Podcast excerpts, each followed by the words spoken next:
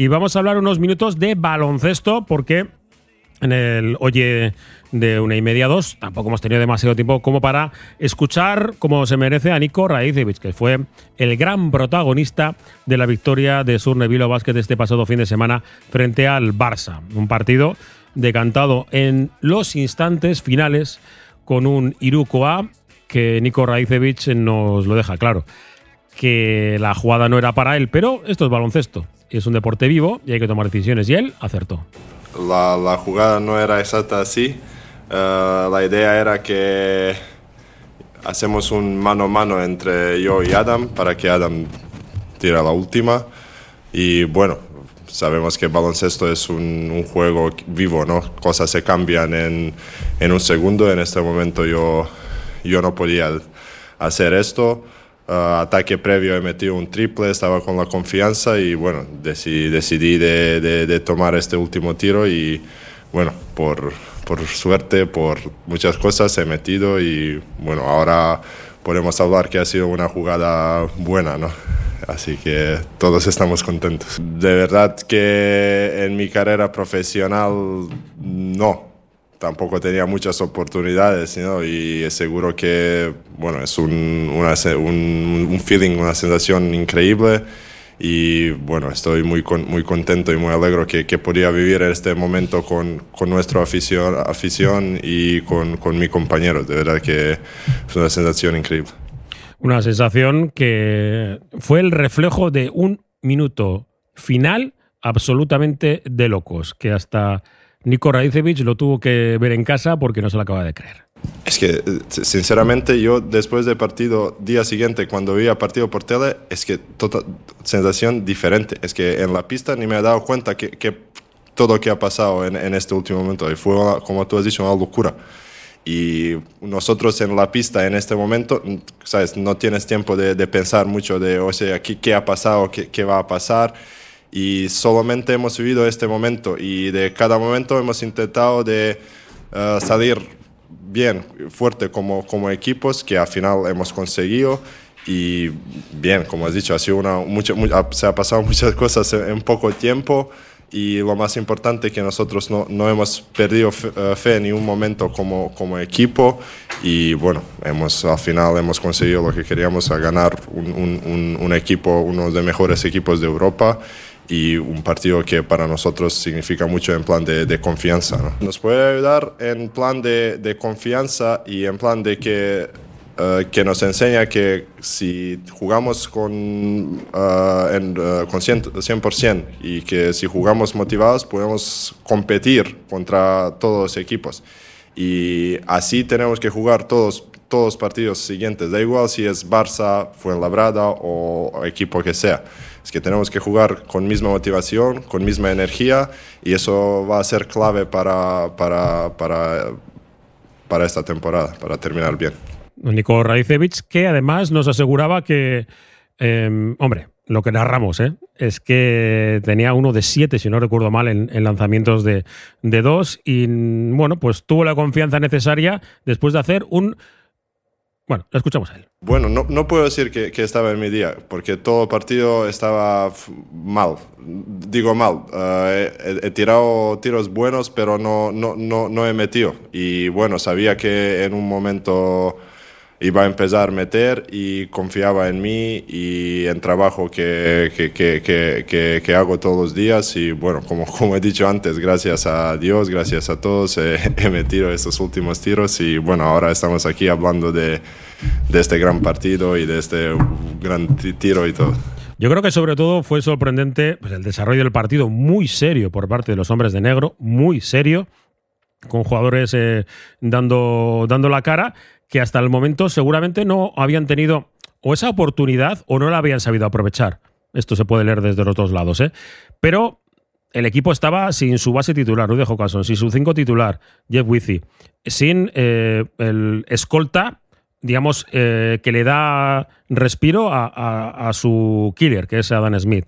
Y claro, parecía que era, eh, venía al Barça, ¿no? Super equipazo, encima venía de perder en Europa, y ya sabéis que este tipo de equipos no pierden dos seguidos. Pues los perdieron. ¿Por qué? Porque a pesar de las lesiones, el equipo aprovechó el momento para ganar a un gran rival. Sí, un, un, año raro, ¿no? Con todas las lesiones que, que, nos ha pasado y todo, pero esto, eso, eso muestra que somos un, equipo bueno, que todos somos profesionales, porque cada uno trabaja 100% cada día y está preparado. Como tú has dicho, por ejemplo, Agustín de repente tiene oportunidad y tiene tiene que, que, jugar después partidos sin, sin jugar y tiene que jugar un rol importante, pues gracias a trabajo antes que ha hecho está preparado y así hace todo, hacemos todos, todos, todos los jugadores hacen lo mismo y bueno, uh, esto, esto muestra que este equipo no es solo un jugador o dos, que somos equipo de verdad y que cada uno en cada momento puede...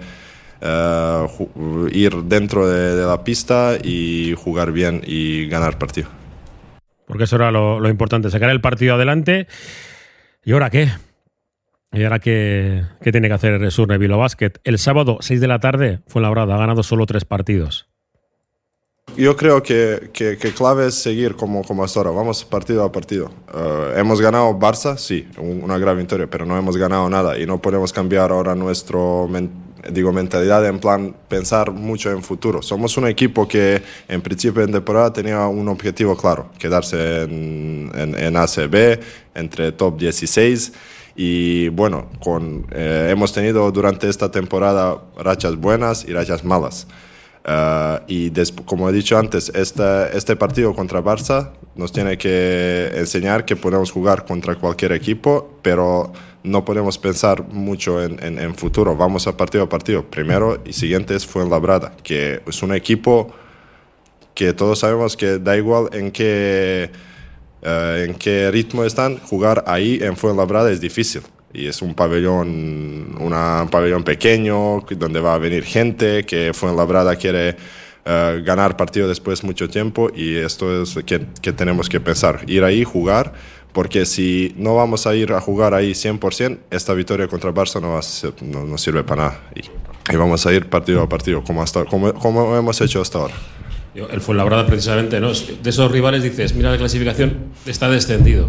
Ojo, ¿no? Eh, que está descendido entre comillas. Aquí hay que jugar hasta la última jornada y ejemplos, incluso el propio Bilbao Basket, que alguna vez no confiaba a nadie, pues se consiguen salvar. No sé si ellos siempre van a tratar de, y sobre todo en su propia cancha, ¿no? Por respeto a sus aficionados, el dar el, dar el do de pecho.